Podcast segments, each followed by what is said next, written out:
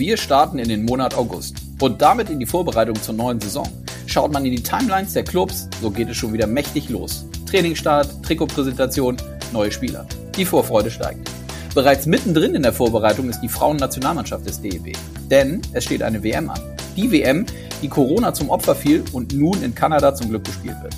Grund genug, um hier heute genau darüber zu sprechen. Und damit hallo und herzlich willkommen zu Eiskalt auf den Punkt, dem offiziellen DL-Podcast powered by Sport 1. Mein Name ist Konstantin Krüger. Tom Schädler trainiert das Frauenteam seit Mai vergangenen Jahres. Wir sprechen in den kommenden Minuten über das Aushängeschild im deutschen Frauen-Eishockey und wie er zu dem Trainerposten gekommen ist. Es geht natürlich um die Ziele für die WM, um die Spielphilosophie sowie bereits um den Blick auf die Olympia-Qualifikation, die ebenfalls in diesem Jahr noch ansteht. Sportlich ist das Viertelfinale absolut möglich in Kanada. Zugute soll den Mädels dabei der Blick auf die eigene Stärke kommen. Wir brauchen das nötige Selbstvertrauen und den Fokus auf uns. Noch mehr als sonst, sagt dementsprechend der Nationaltrainer. Ein Blick auf die Männer von Toni Söderholm sowie die Herangehensweise der Mannschaft um Kapitän Moritz Müller ist dabei durchaus angebracht. Wir sind sicher noch nicht so weit wie die Männer, die sagen, sie werden Weltmeister. Aber genau das ist der richtige Weg auch für uns, so Schäfer. Wir drücken die Daumen, dass es klappt. Und jetzt viel Spaß beim Hören mit Tom Schädler.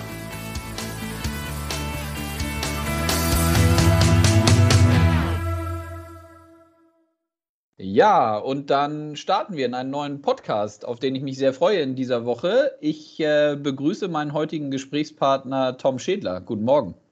Hallo, guten Morgen. Grüß dich. Wie geht es dir und äh, wo erwische ich dich gerade heute? Wir müssen einmal sagen, es ist Donnerstagmorgen, relativ früh. Äh, die Tage sind voll im Moment bei dir. Also wo, wo treibt ihr euch gerade rum? Ja, mir, mir geht es gut. Wir sind momentan in Füssen bei der WM-Vorbereitung für die Weltmeisterschaft in Calgary. Und du hast das schon angesprochen. Ja, die Tage sind voll und es gibt viel zu tun. Ja, sehr gut. Wollen wir natürlich gleich äh, ein bisschen drüber sprechen, über den Stand der Vorbereitung, über die anstehende Frauen-WM in Kanada.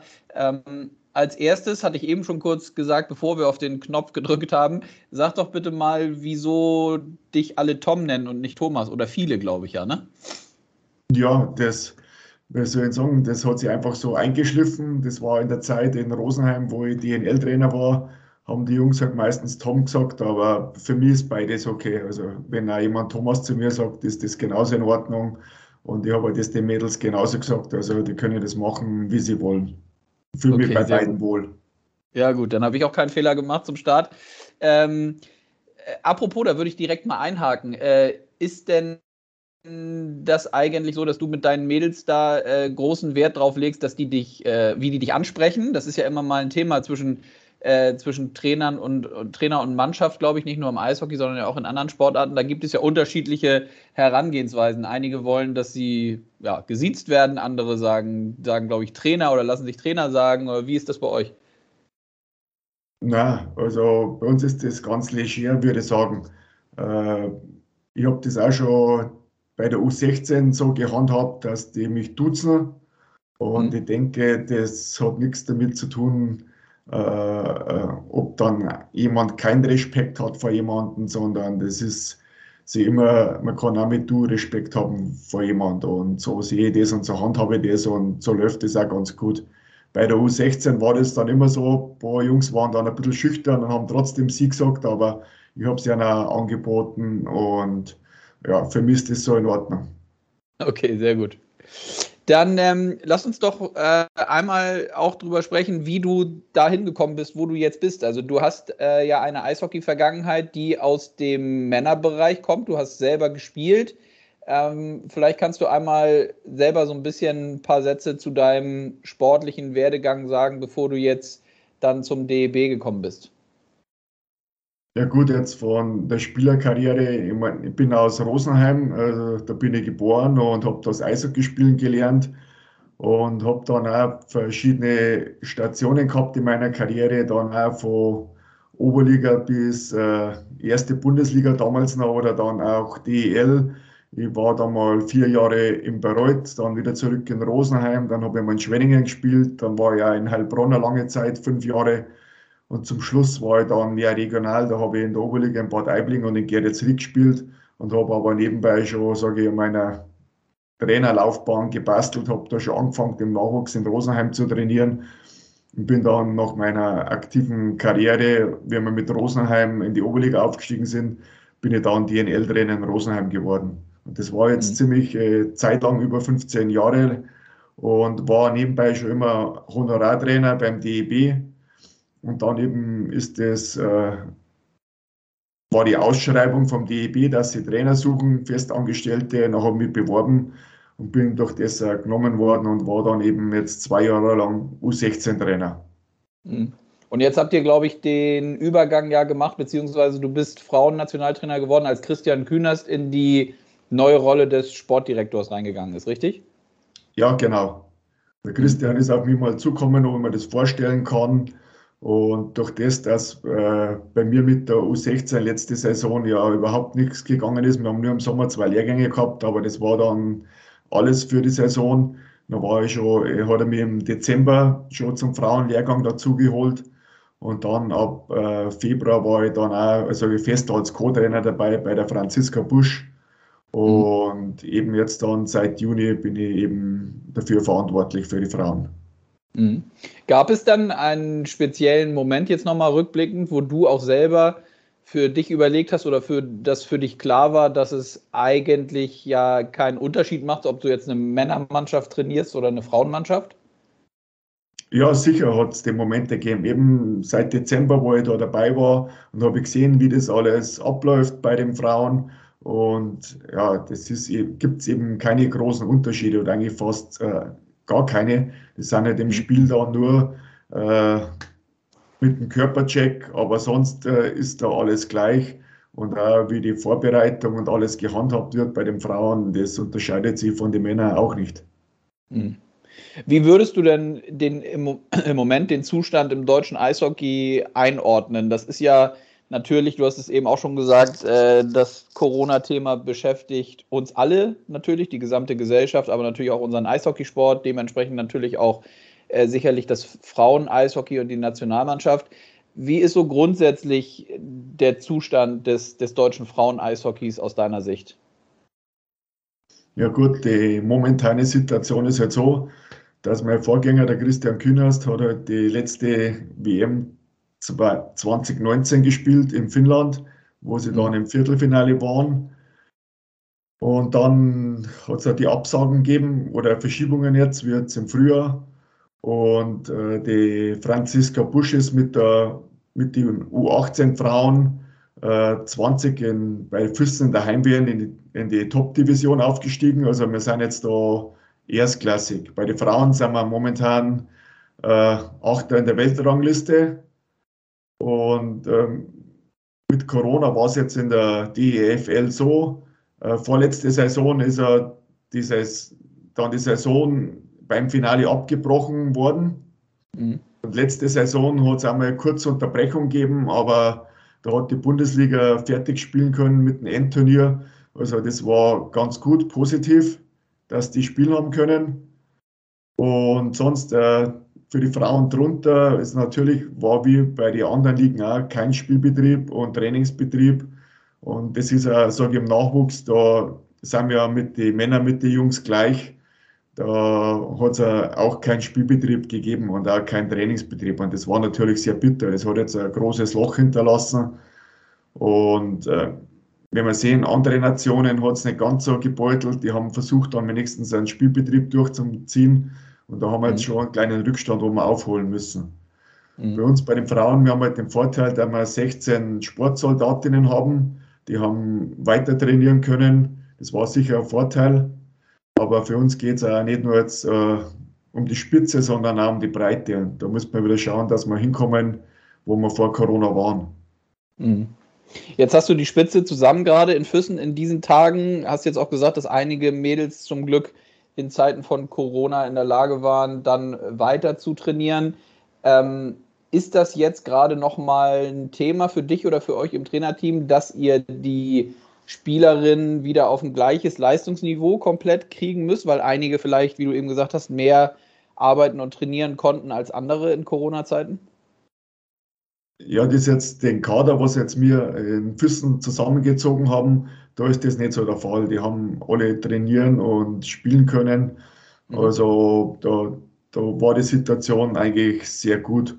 Und es ist klar, hat es durch Corona Einschränkungen gegeben, aber wir haben auch wieder dann nach der Verschiebung der WM oder Absage, wie es im Frühjahr war, na, na haben die Mädels dann eben ihren Urlaub bekommen und seit Juni sind, sind sie wieder im Trainingsbetrieb und da läuft jetzt wieder alles normal. Wir haben auch schon zwei Lehrgänge gehabt, einen Ende Juni und jetzt hat eine Mitte Juli für zehn Tage. Das hat uns natürlich schon sehr geholfen, dass wir wieder in die Spur kommen und dass wir uns bestmöglich für die WM vorbereiten. Mhm. Ihr seid jetzt äh, in Füssen noch bis, glaube ich, Anfang nächster Woche, richtig? Oder korrigiere mich, wann geht der Flieger Richtung Kanada los? Genau, also der Flieger ist für 10. gebucht. Das ist der ja. Dienstag. Und äh, wir absolvieren dann am Montag die letzte Trainingseinheit. Dann wird der Kader bekannt gegeben. Ja, und dann steigen wir diesmal im Flieger ein.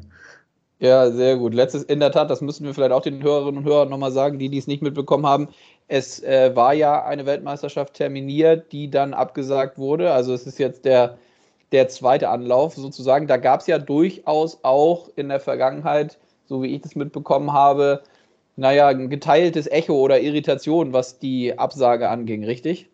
Gar nicht ja. aus, nur aus Deutschland, sondern aus den unterschiedlichen Nationen, wenn ich das richtig mitbekommen habe. Ja, na, da hat es sehr unterschiedliche Reaktionen gegeben und mhm. wir waren voll dabei. Wir haben auch wieder drei Vorbereitungsphasen durchgemacht und eben auch schon das letzte Eistraining absolviert, äh, einen Kader nominiert und im Stadion haben wir schon die Sachen alle gepackt, waren schon bereit. Am nächsten Tag wäre eben der Flieger gestartet und dann ist äh, irgendwann Nachmittag zwischen fünf und sechs die Nachricht gekommen, dass die WM abgesagt wurde. Äh, das war natürlich ein großer Schock für uns alle, vor allen Dingen auch für die Mädels, die wo sich ja schon drauf gefreut haben. Und was man aber sagen muss, äh, die Absage ist ja von der Regierung gekommen, da von Kanada. Also das hat ja. mit der IHF nichts zu tun gehabt. Und äh, das war dann auch, das hat ein bisschen für Verwirrung gesorgt. Und es war klar, dass die Enttäuschung bei den Mädels, nicht nur bei den unseren, sondern international sehr groß war, dass sie die aufgeregt haben. Aber ich denke, jetzt äh, sind wir guten Mutes, weil es ja jetzt im Endeffekt nur eine Verschiebung war, dass sie jetzt alles legt und dass wir endlich die WM dann spielen können. Ja, drücken wir natürlich die Daumen. Du hast jetzt 28 Frauen, glaube ich, dabei in den Tagen von Füssen. Sag doch einmal, wo, worauf legst du jetzt mit deinem Trainerteam den Fokus in den Tagen jetzt vor der Abreise beziehungsweise vor Bekanntgabe des Aufgebots und wie viele Spielerinnen nimmst du dann letztlich mit auf die Reise zur WM? Klar, äh, der, der, Fokus äh, liegt natürlich, äh, dass wir, sage ich, rundum alles nochmal durchgehen, dass wir unsere Taktik, unsere Systeme, unsere Prinzipien, dass wir die stabilisieren und verfeinern. Und ist klar, dass wir dann auch mit äh, den Special Teams nochmal arbeiten über Unterzahl, dann auch verschiedene Situationen nochmal Bulli-Spiel oder dann auch 6 gegen 5 6 gegen 4 oder genauso andersherum, äh, dass der Sascha Rogozza arbeitet mit den Torhüterinnen nochmal. Wir haben unseren Athletiktrainer dabei, Simon Reiner. Also wir dann das ganze Feld nochmal abarbeiten und einfach uns bestmöglich äh, vorbereiten. Mhm. Mit den 28 Spielerinnen, ja, wir, wir werden mit 24 Spielerinnen nach Calgary fliegen. Mhm. Und ist klar, es müssen halt vier leider dann zu Hause bleiben. Aber es ist jetzt einfach nochmal, haben wir ein bisschen Konkurrenzdenken aufgebaut und einfach für mich und für uns Staff ist es wichtig, dass wir mit der bestmöglichen Mannschaft nach Calgary fahren und nicht mit den besten Einzelspielerinnen. Das ist, bei uns steht die, die Mannschaft, das Team im Vordergrund. Da sind wir eben dabei, jetzt zu schauen, dass wir die richtige Auswahl dann treffen am Montag. Mhm. Und ähm, kannst du beschreiben, was für eine Art von Eishockey du mit deiner Mannschaft spielen lässt oder spielen lassen möchtest? Gibt es da noch spezielle Themen? Ist ja jetzt auch nicht, dass du die Mädels bereits seit zehn Jahren betreust, sondern äh, et etwas weniger. Also ich könnte mir vorstellen, man hat ja immer so ein Zielbild auch als Trainer vor Augen, wo man gerne mal mit seinem Team hin möchte, wie man vor allem auch spielen möchte. Ähm, wo würdest du sagen, steht ihr da aktuell, so wenn du guckst, wie die Mädels spielen und wo du gedanklich mit denen eigentlich hin willst? Oder seid ihr da schon ganz gut unterwegs? Ja, erstens mal sind wir schon ganz gut unterwegs, aber es war halt für mich jetzt auch leichter, weil ich als Co-Trainer schon dabei war im Frühjahr bei der Vorbereitung, bei den Lehrgängen. Also die Mädels haben mich jetzt schon gekannt. Aber trotzdem ist es klar, jeder Trainer ist immer anders. Ich bin jetzt nicht wie die Franziska oder wie der Vorgänger der Christian.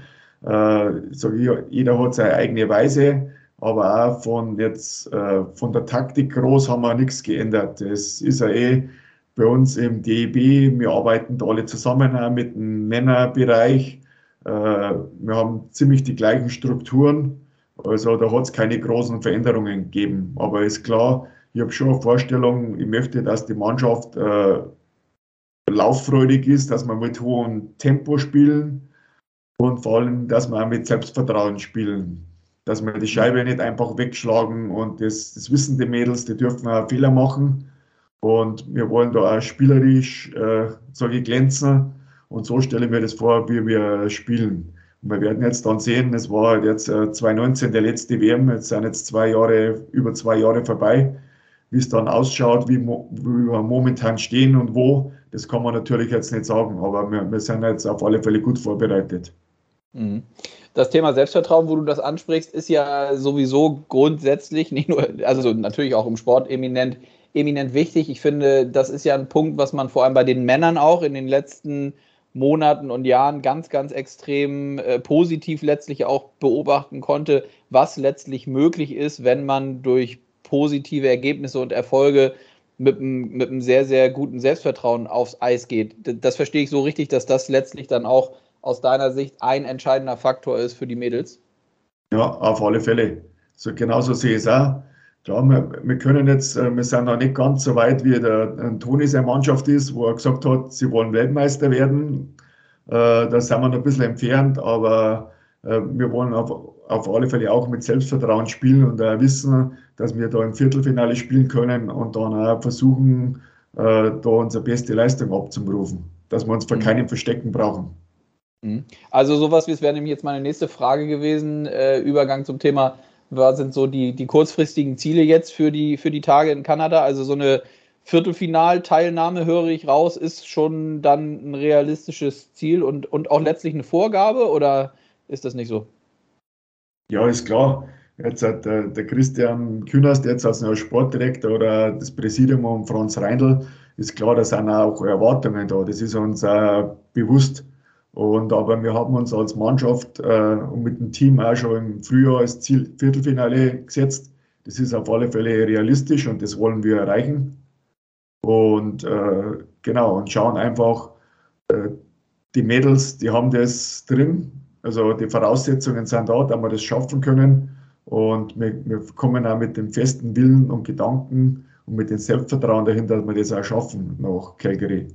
Und das ist klar dann, wenn wir noch weiterdenken, ist auch klar, der, der eigentliche Höhepunkt ist ja dann die Olympia-Qualifikation im November in Füssen und dass wir zu den Olympischen Spielen wollen. Wir haben eben gerade kurz Beispiel, weil ja die Sommer-Olympiade läuft und das ist ja das Ziel von den Mädels, das große übergeordnete Ziel, dass wir dann im Februar in Peking sind bei der Olympiade. Mhm. Ja, absolut. Ähm, mit Blick jetzt auf die WM, ihr startet also dann, hattest du gesagt, Anfang nächster Woche äh, Richtung Kanada.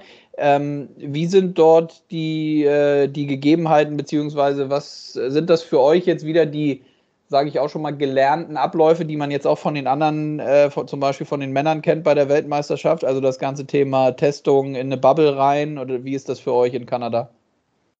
Ja, genau. Also das, äh, die IHF hat jetzt schon einige große Turniere ausgerichtet. Das ist äh, mit der U20 WM in Edmonton angegangen, wo ein Tobi sein Team dabei war und jetzt eben über die Männer WM äh, in Riga. Und ähm, das sind so ziemlich die, dieselben Vorgaben. Für uns jetzt auch jetzt die Woche im Füssen. Wir sind auch schon wieder in einer Blase, in einer Bubble drin. Wir haben auch strenge Vorgaben beim Essen in der Kabine, wir testen auch jeden Tag. Und jetzt dann auch für mich, dann später steht der nächste PCR-Test an. Äh, kleine Unterschiede gibt es jetzt äh, bei den Frauen. Das wäre im Frühjahr schon gewesen, da hätte man extrem lange Isolation mit acht Tagen gehabt. Jetzt sind wir froh, dass wir nur fünf Tage Isolation in Calgary haben. Also wir haben ankommen aus dem Flieger, gehen wir ins Hotel gehen äh, fünf Tage in Isolation, jeder auf sein Einzelzimmer. Und dann am sechsten Tag können wir uns freitesten. Wenn alle negativ sind, können wir raus und können wir das Training anfangen. Aber sonst ist auch wieder klar, das Testprozedere, sage ich, wir sind auch von der Umwelt abgeschottet. Äh, Im Hotel hat jede Mannschaft, wir sind ja fünf Mannschaften von der, unserer Gruppe in einem Hotel. Jede hat die eigene Etage, einen eigenen Essensraum. Also man begegnet sich nicht und im Stadion ist es auch so, dass jede Mannschaft ihre eigenen Bereiche hat und äh, wir auch äh, im öffentlichen Bereich gar nicht hinkommen. Das ist alles für uns abgesperrt in Calgary im Stadion. Und so versucht man halt das einfach äh, so, so, so bestmöglich zu minimieren, dass wir keine Fälle reinbekommen. Mhm. Aber wir hoffen auch das Beste, weil wir haben gesehen, bei Olympia es ist trotzdem möglich.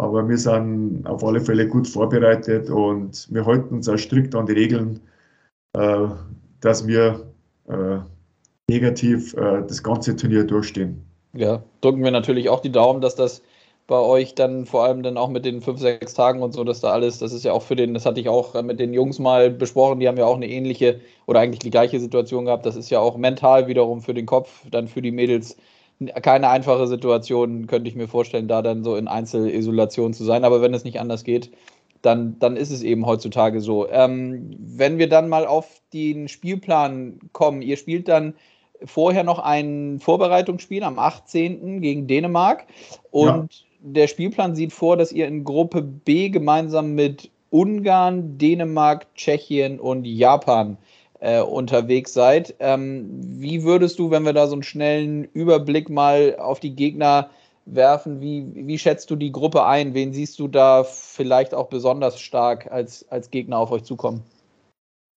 Ja gut, es, es ist ja im Endeffekt so, dass es ja keinen leichten Gegner gibt. Und ist klar, äh, die ersten beiden Spiele gegen Ungarn und Dänemark sind halt gegen jetzt Gegner, die wo hinter uns in der Weltrangliste stehen. Mhm. Äh, Sage ich mal, da haben wir die Favoritenrolle, die wo wir sicher annehmen. Und wenn wir unser bestes Eishockey spielen, dann hoffe ich, dass wir gewinnen können. Und dann die letzten beiden Spiele sind halt gegen Tschechien und Japan, die stehen vor uns in der Weltrangliste. Aber man hat halt jetzt äh, einen schweren Vergleich, weil eben jetzt zwei Jahre lang nichts war. Äh, und es ist jetzt schwer zum Einschätzen, aber es wird auf alle Fälle keine leichten Spiele geben. Man muss jedes Spiel seine, ja, alles geben, seine beste Leistung abrufen, um bestehen zu können. Also mit äh, 90 Prozent was wird das nicht funktionieren. Und das wissen die Mädels auch, die sind alle bereit. Und wir werden sehen. Ist klar, schenken wird uns keiner was, aber das braucht man nicht wir haben das Selbstvertrauen, dass wir die Spiele auch selber gewinnen können. Mhm. Thema Spielbeobachtung bzw. Gegnerbeobachtung finde ich noch interessant. Hast du jetzt, ist ja auch verständlich und in Corona-Zeiten dann natürlich auch anders. Ähm, wie war das jetzt für dich und für euch im Trainerteam? Habt ihr genügend Material, was die anderen Länder angeht? Äh, weil du gesagt hast, die sind ja auch unterschiedlich unterwegs gewesen. Einige konnten spielen, andere nicht. Äh, wie ist das? Wie kann man sich da auf die Gegner im Moment mit, mit Videomaterial vorbereiten? Ja gut, das äh, mit der Franzi, wir haben ja da im Frühjahr schon geschaut, dass wir Material von den Mannschaften bekommen, aber dann war es auch wieder so bei Ungarn, die haben dann auch Corona-Fälle gehabt, dann würden wieder Spiele abgesagt, dann ist es schwierig, dass du an Material kommst.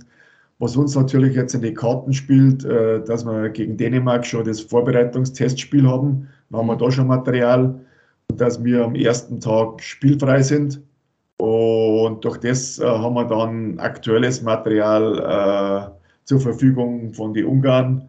Und das hilft uns natürlich auf alle Fälle weiter. Weil es mhm. ist schwierig, jetzt ein altes Material, wo ein Jahr alt ist, aus der Kiste zu holen. Ich denke, das bringt nichts. Äh, da fokussieren wir uns jetzt momentan auf uns selber, dass äh, wir in unseren Bereichen im Angriff und der Abwehr gut arbeiten und eben dann vor Ort haben wir aktuelles Material und das werden wir dann sehr schnell auswerten und sage die Gegner scouten und uns dann auf den Gegner einstellen. Mhm. Kann das vielleicht sogar, ist ja total interessant, finde ich, kann das vielleicht sogar ein Vorteil sein, auch ein Stück weit, wenn man durch Corona, so wie du es jetzt eben auch geschildert hast, gar nicht so in der Lage ist, sich den Gegner von A bis Z in mehreren äh, Spielen anzuschauen, weil man sich eben, so wie du auch sagst, einfach stärker auf sich selber und sein Spiel fokussieren muss? Ja, de denke sicher auch, weil es ist eh immer ein Spagat äh, bei der Spielvorbereitung, wie weit geht man auf den Gegner ein oder wie weit beschäftigt man sich mit sich selber. Und es ist immer so eine Kunst, dass man die, die richtige Mischung hinbekommt.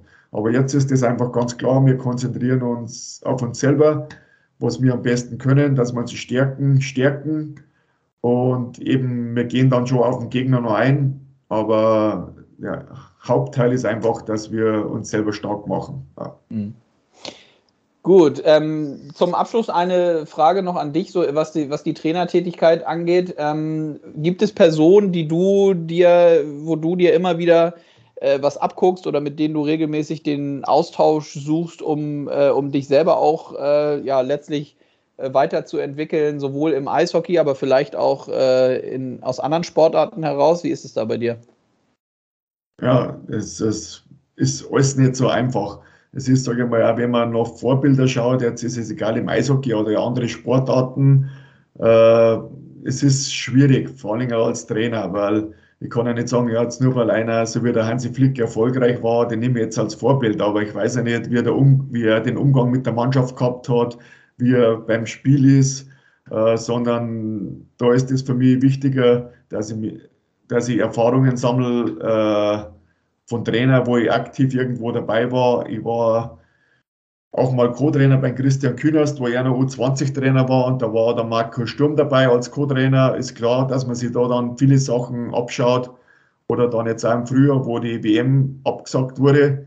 Dann hat mir der Christian gleich zu den Männern nach Nürnberg geholt. Und da habe ich die Vorbereitung äh, dabei sein dürfen. Äh, bis zum Abflug nach Riga und vom Toni R und seinem ganzen Team. Da lernt man natürlich auch viel. Das war auch eine gute WM-Vorbereitung. Und da nimmt man halt die meisten Sachen mit, wenn man da einfach äh, aktiv dabei sein kann und sieht, wie die Abläufe sind. Mhm. Und äh, genauso, das ist das Beste für mich. Und auch so als Spieler war es auch so, da habe ich meine Zeit äh, mit dem Hans Zach, den habe ich vier Jahre als Trainer gehabt, das hat mich sehr geprägt. Aber einfach äh, jetzt irgendwelche Vorbilder nehmen, weil man die im Fernsehen sieht oder meint, die sind gut, äh, das, das sehe ich immer anders. Und man muss auch schauen, dass man seine eigene Persönlichkeit behält und dass man seinen eigenen Stil hat. Aber ich schaue eben gern auch gute Sachen von anderen Trainern ab. Und vor allen Dingen bei uns, ähm, DEB-Trainerstab, wir haben einen sehr guten Austausch. Und äh, man trifft sich ja mit dem Toni oder mit dem Tobi im Büro oder auch mit der Franziska dann ja online. Oder jetzt, wie es mit dem Steffen Zischi war, jetzt ist er der Alexander Düxer Nachfolger. Wir haben immer einen regen Austausch. Dann auch mit dem Karl Schwarzenbrunner, der ist ja für wissenschaftliche Seite da. Also wir haben da einen sehr guten Austausch und strecken da alle unsere Fühler aus, dass uns das alle besser macht. Und mich mhm. persönlich auch. Gut, verstehe ich. Aber sowas wie Hansi Flick bleibt dann schon natürlich nicht unbeobachtet von dir auch als höchstwahrscheinlich in deiner Tätigkeit, das Trainertätigkeit. Das ist ja dann schon etwas, äh, wo man dann könnte ich mir, wo man dann drauf guckt und sagt so, okay, das ist äh, außergewöhnlich, was er als Trainer mit seiner Mannschaft dann macht. Ja, genau, das habe ich jetzt als Beispiel genommen. Es gibt ja. natürlich noch andere, viele äh, große Trainer oder jetzt, wenn man das äh, mit Tempo schaut, das sind jetzt zweimal wieder NHL-Champion geworden dort auf solche Sachen schaut man halt, wo Trainer erfolgreich arbeiten. Ja. Und da versucht man halt auch irgendwas schauen, ob man was äh, einfügen kann in sein eigenes äh, Trainerwesen. Aber für mich ist auch wichtig, eben authentisch und selbst zu bleiben. Super, das ähm, hat man aber, finde ich, hier in diesen Minuten, in denen wir gesprochen haben, auch äh, gemerkt. Tom, ich danke dir für, für deine Zeit am, am Morgen, bevor der Tag dann äh, vollgepackt startet. Ich äh, drücke euch natürlich die Daumen, dass jetzt erstmal die Tage in Füssen weiter positiv verlaufen und dass ihr dann gut rüberkommt zur WM nach Calgary und dann ja, drücken wir die Daumen, dass es sportlich so läuft, wie ihr euch das vorstellt. Vielen Dank. Ja, vielen Dank auch dir. Das hört sich doch alles gut an, was Tom Schädler sagt und zu berichten hat. Die Frauen sind also auch auf dem richtigen Weg. Ab dem 18. August geht die WM mit dem Testspiel gegen Dänemark so halb los. Das richtige erste Gruppenspiel steigt dann am 21.8. gegen Ungarn. Ihr könnt natürlich auf den Social Media Kanälen die WM verfolgen, wenn ihr nichts verpassen möchtet. Ich drücke den Frauen die Daumen. Und wir hören uns nächste Woche wieder, wenn ihr möchtet. Bis dahin macht's gut, euer Konstantin.